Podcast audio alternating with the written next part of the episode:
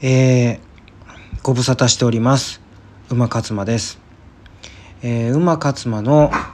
えー、マニアックな話。うんという一応チャンネルを、えーと、と作ってみました。はい。どうなんですかね。えー、まああの初回ということでまあ、何を話ししようかなっていうのをねあの考えてたんですけど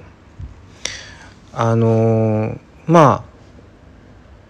あもしかすると知ってくれてる人は知ってくれてるかもしれませんけどあの私はですねあの作家をしておりまして、えー、現在ですね、えー、ダイエット本を4つほど4冊出してるんですね。で、現在、えー、5冊目の、えー、執筆中なんですよ。えー、もう絶賛ね、えー、Kindle 本で、えー、電子書籍なんですけど、えー、絶賛発売中なので もしかすると、あの、それをね、あの、読んでいただいた方が、あの、このラジオをね、まあ、ラジオというか、ポッドキャストっていうんですかねこの音声のみの、えー、この録音を、ま、聞いてくださるんではないかなとは思うんですけどねあとはあの YouTube とかもね細々とやらせてもらってるのでまあそちら経由でえー、ね、えー、こちらにたどり着くこともあるんじゃないかななんて思ったり思わなかったりなんですね。であのー、まあ初回ということなんでねこれ記念すべき初回なんですよ。なので、えー、と何を話ししようかなって言って思ってます。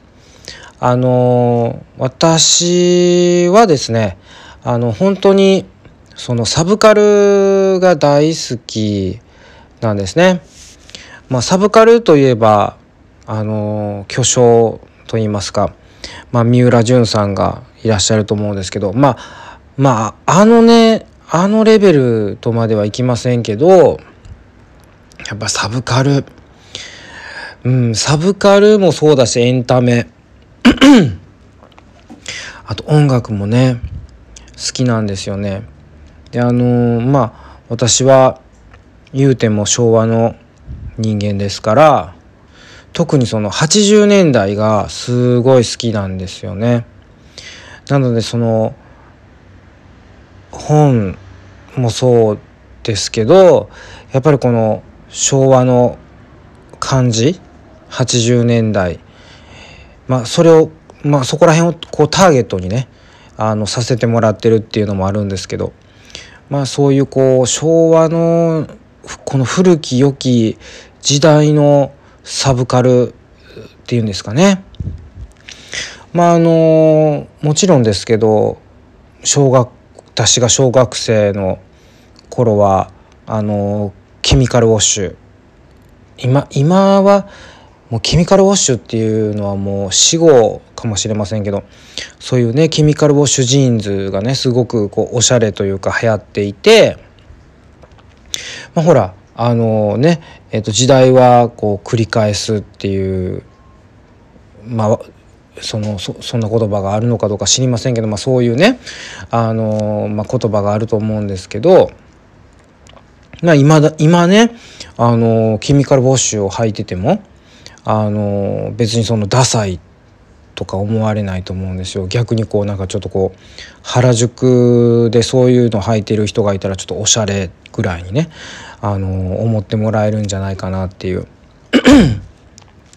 まあそのあの走りですよね。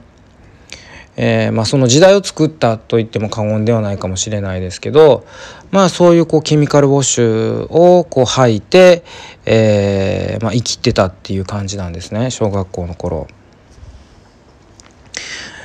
でまあ小学校そうですね。だから4年生5年生6年生の時にあのー、あれですよ。スケバンデカとかね。あと私はやっぱりその関西出身なんであのダウンタウンがねまだその関西で活躍してた頃ですね。あの心斎橋にあるその二丁目劇場っていうところでね。すごい盛り上がってたんですね。そこでこう4時ですよだっていうね。あの番組をこう毎日4時からあのやってたんですよ。放送されてたんですよ。でその5時からがあの夕焼けにゃんにゃんでね。そっからはあのトンネルズとおにゃんこクラブだったんですけどまあだからねそういうえっ、とのをもうずっとだからもうテレビにかじりついてそういうのばっかり見てたんですよね。それがそのまま大人になったっていう感じですか？でそっからまあずっとそうですねあの